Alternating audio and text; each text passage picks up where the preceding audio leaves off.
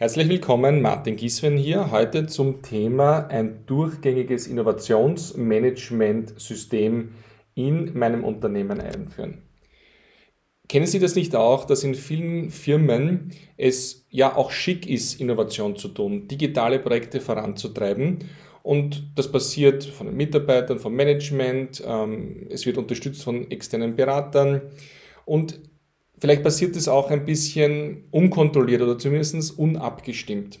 Ich erlebe das immer wieder bei Unternehmen und was wir hier tun, ist, dass wir ein durchgängiges digitales Innovationsmanagement einführen. Das heißt, ein für das gesamte Unternehmen verbindlicher Weg, wie ich von einer Idee zu einem neuen Produkt, zu einem neuen Prozess, zu einer neuen Kundeninteraktion hin zu einem fertigen Produkt, zu einem System komme, das das ermöglicht. Sie kennen schon aus einer anderen Episode die 45 Top-Innovationsmethoden. Ich greife jetzt diejenigen heraus, die sich in der Vergangenheit erwiesen haben als eine perfekte Abfolge, um zu einer Risikominimierung in diesem durchgängigen Innovationsmanagement zu kommen. Es geht darum, dass wir eine Phase haben der Kreativmethoden, wo wir die Idee ausformulieren und testen und dann nach einer Beurteilung durch ein zentrales Organ, durch ein Gremium und durch die Freigabe im Endeffekt den Rollout und die Umsetzung der Idee Richtung Produkt oder Prozess machen. Dieser Prozess erinnert viele von Ihnen sicherlich an den klassischen Innovations- oder Produkt-Stage-Gate-Prozess. Das heißt, wir gehen Schritt für Schritt und immer wenn ein Schritt positiv erreicht ist und erledigt ist, können wir weitergehen. Im Endeffekt ist auch hier das Ziel, dass wir das Innovationsrisiko, also zum Beispiel ein Produkt generieren, das dann niemand kauft, dass wir dieses Risiko ein bisschen nach vorne verlagern. Das heißt, in der Kreativphase testen wir viel mehr ab, ob es ein Erfolg werden kann oder nicht. Vielleicht verlieren wir in dieser ersten Phase ein bisschen Zeit, aber dafür das finanzielle Innovationsrisiko danach sieht eine massive Senkung. Was sind jetzt nun die Schritte, die wir in den letzten Jahren bei vielen Unternehmen eingeführt haben, um zu so einem durchgängigen digitalen Innovationsmanagement zu kommen? Der erste Schritt ist, dass wir eine Liste haben, welche unsere präferierten Innovationsquellen sind.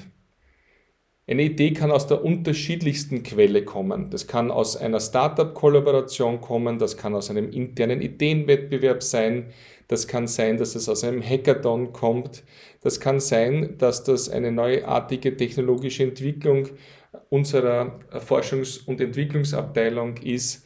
Das kann aus einem Entrepreneurship-Programm unseres Unternehmens kommen. Es kann natürlich auch sein, dass das der Mitbewerb schon macht und wir das noch besser umsetzen wollen. Sie sehen also, die Liste der Innovationsquellen ist lang. Ich kenne Unternehmen, die äh, das unterteilen, diese Innovationsquellenliste. Die sagen, es gibt interne Innovationsquellen, also unsere Leute erfinden etwas oder haben eine Idee und externe Innovationsquellen. Das kommt vom Markt, das kommt von einem Startup, das kommt von einem Forschungsinstitut, das kommt von einer Universität. Zweitens kann man sich auch strategisch überlegen, hm, bei welchen Innovationsquellen erwarten wir uns das meiste, welche sind für unsere Branche optimal, welche glauben wir auch, dass zu uns als Unternehmen passen. Und so kann man sich drei, vier, fünf Innovationsquellen herausnehmen, die dann strategisch ja, die Eintrittspforten in unser Unternehmen für neue Ideen sind. Als nächstes muss man sich ganz genau überlegen, ob diese Idee wirklich das ist, was der Kunde will. Und da mit der Methode der Customer Journey in Verbindung mit Design Thinking zu arbeiten, ist, glaube ich, sehr, sehr produktiv. Ich habe das in vielen Fällen in den letzten Jahren erlebt und bin eigentlich fasziniert, wie angereichert initiale Ideen werden und wie viel besser das Verständnis, ob der Kunde das wirklich braucht, wirklich will, ob wir damit den Kunden auch positiv überraschen können und einen Marktvorteil haben können. All das äh, ist in diesem Design Thinking möglich. Ich bin auch ein Fan und ein Verfechter, dass danach eine sehr gute finanzielle, eine sehr gute betriebswirtschaftliche Prüfung erfolgt Und da bietet sich der Business Model Canvas natürlich an. Das heißt also nahtlos von einem Prototypen im Design Thinking hin zu einem Business Model Canvas zu gehen, das habe ich als eine sehr gute Verfeinerung der Idee gesehen.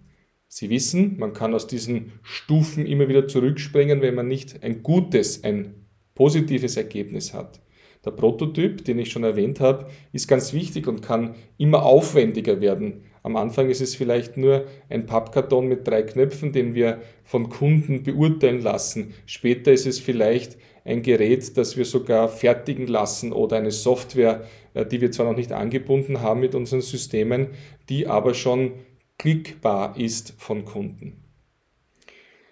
Dann kommt der große Mittelpunkt dieses durchgängigen digitalen Innovationsmanagements.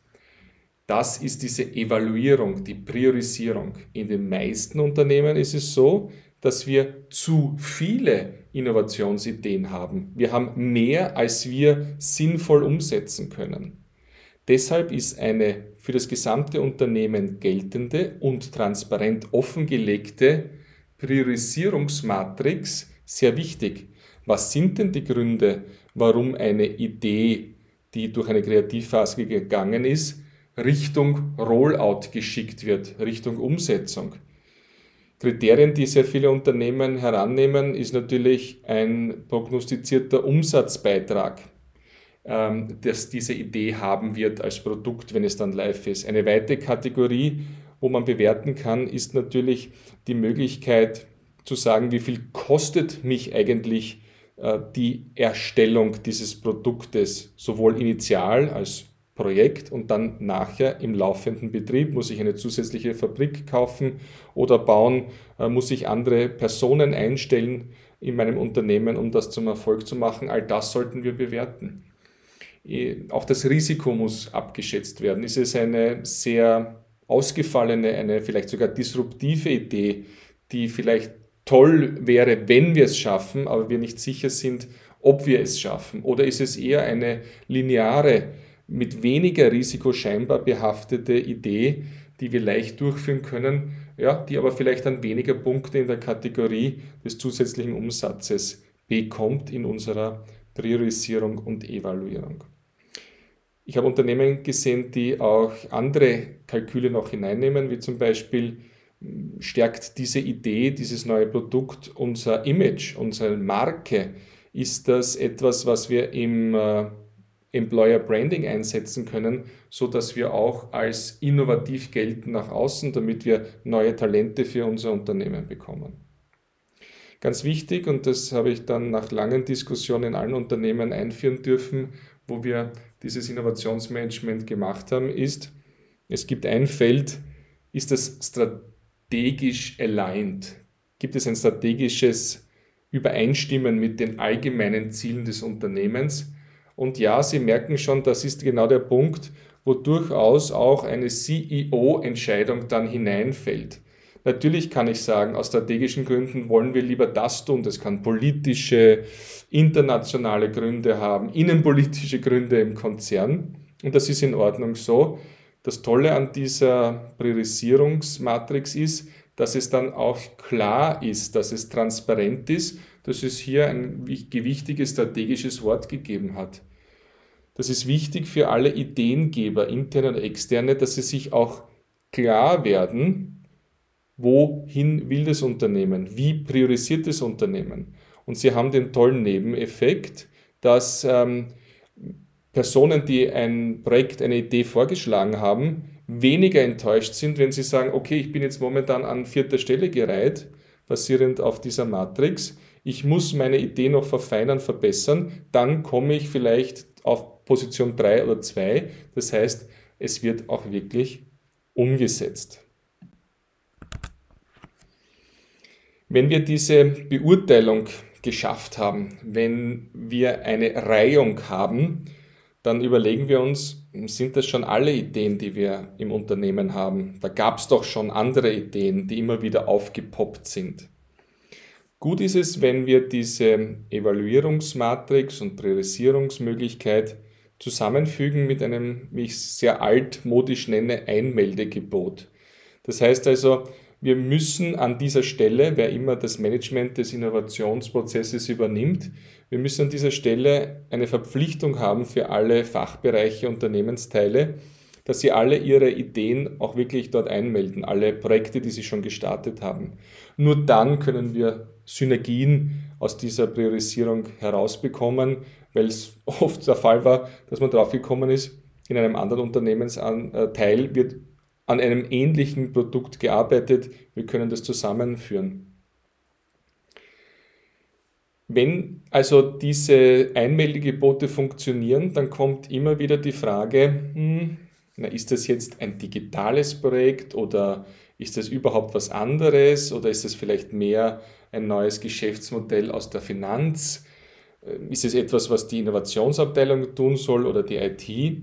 Und da haben wir gute Erfolge mit einer Ableitung aus, aus der lateinischen Sprache in dubio pro digitale. Also im Zweifel geben wir das in die Liste.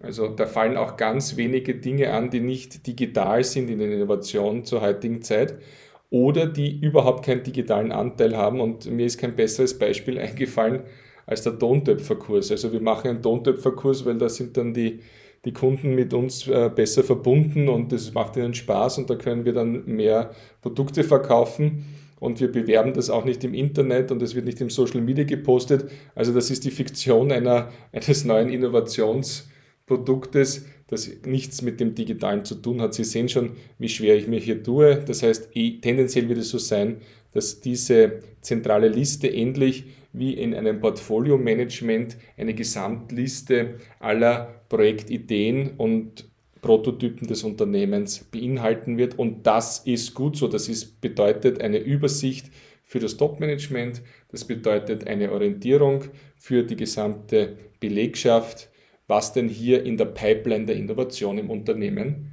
da ist. Jetzt sind Sie sicherlich schon gespannt, was meine Empfehlung ist, wenn dann beschlossen wird, Projektidee 1, 2 und 3 werden dieses Jahr umgesetzt, was dann passiert. Und auch da wieder ein Schritt noch, bevor wir mit Millioneninvestment international hier ein neues Produkt ausrollen. Ein Zwischenschritt der Risikominimierung, das ist das MVP, das Minimal Viable Product das wir schon kennen, wo es einfach darum geht, dass ich anders als den Prototypen, den wir im Verborgenen sozusagen testen, jetzt hinausgehen mit einem Produkt, das prinzipiell für alle Kunden zugänglich ist, das aber vielleicht weniger Funktionalitäten hat oder weniger Reichweite oder weniger Ressourcen verschlingt als ein ganz fertiges Produkt mit allen Features, mit allen Eigenschaften und lassen das noch einmal sozusagen wirklich in der freien Wildbahn der Marktwirtschaft von den Kunden testen, bewerten, haben da noch einmal eine hochreale Verprobung, ein, ein knallhartes, brutales Feedback aus dem Markt. Wenn das positiv ist und wir nicht zurückspringen müssen im Innovationsprozess, dann können wir die Freigabe geben für den Rollout. Und Sie sehen, dieses Innovationsmanagement, dieser durchgängige digitale Innovationsprozess ist etwas, was ja, zentral gesteuert werden muss. In den meisten Fällen erlebe ich das, dass das von einer Innovations- oder Digitalisierungsabteilung gesteuert wird. Und das Entscheidungsorgan, das wir in vielen Unternehmen eingerichtet haben, ist ein sogenanntes Digital Board. Das ist äh, vielleicht die Geschäftsleitung, vielleicht ist es ein erweiterter Managementkreis. Äh, das ist wichtig, dass in diesem Digital Board dann auch wirklich alle Unternehmensvertreter, Teile abgebildet sind und, und präsent sind. Denn äh, genau in diesen Sitzungen, die vielleicht vierteljährlich passieren, äh, dort entstehen wirklich diese Synergien und Zusammenarbeiten, wo von, vom Betriebsteil A äh, die Chefin mit dem Betriebsteil B-Chef ähm, ja, überhaupt erfährt, dass da etwas geplant ist und man hier sich abgrenzt oder das einer Abteilung überlässt und dann davon profitiert, dass wir es fürs gesamte Unternehmen später bei Erfolg ausrollen.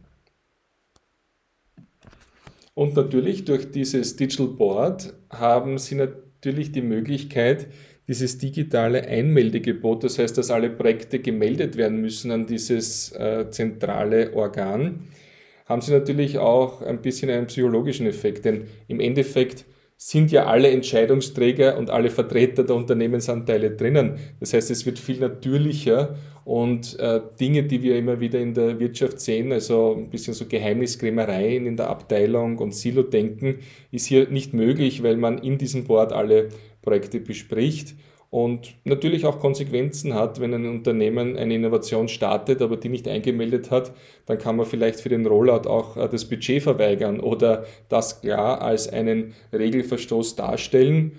Ähm, das muss transparent gestaltet werden, damit auch ein Vertrauen in diesen Prozess entsteht. Damit ein Vertrauen entsteht, dass man sagt, es ist gut für mich, das einzumelden und abklopfen zu lassen in der Kreativphase, damit ich dann mit geringem Risiko tolle neue digitale Innovationen für das gesamte Unternehmen in den Markt bringen kann. Das eine Praxisstrategie und ich würde sagen auch ein sehr, sehr eindeutiger Weg, den viele, viele Unternehmen aus den unterschiedlichsten Branchen schon eingeschlagen haben, der vielleicht gut adaptierbar ist für ihr Unternehmen oder die Prozesse, die sie im Innovationsmanagement haben, vielleicht auch noch da oder dort komplettieren kann. Ich freue mich auf Ihr Feedback, alle Kontaktmöglichkeiten unter martingieswein.com.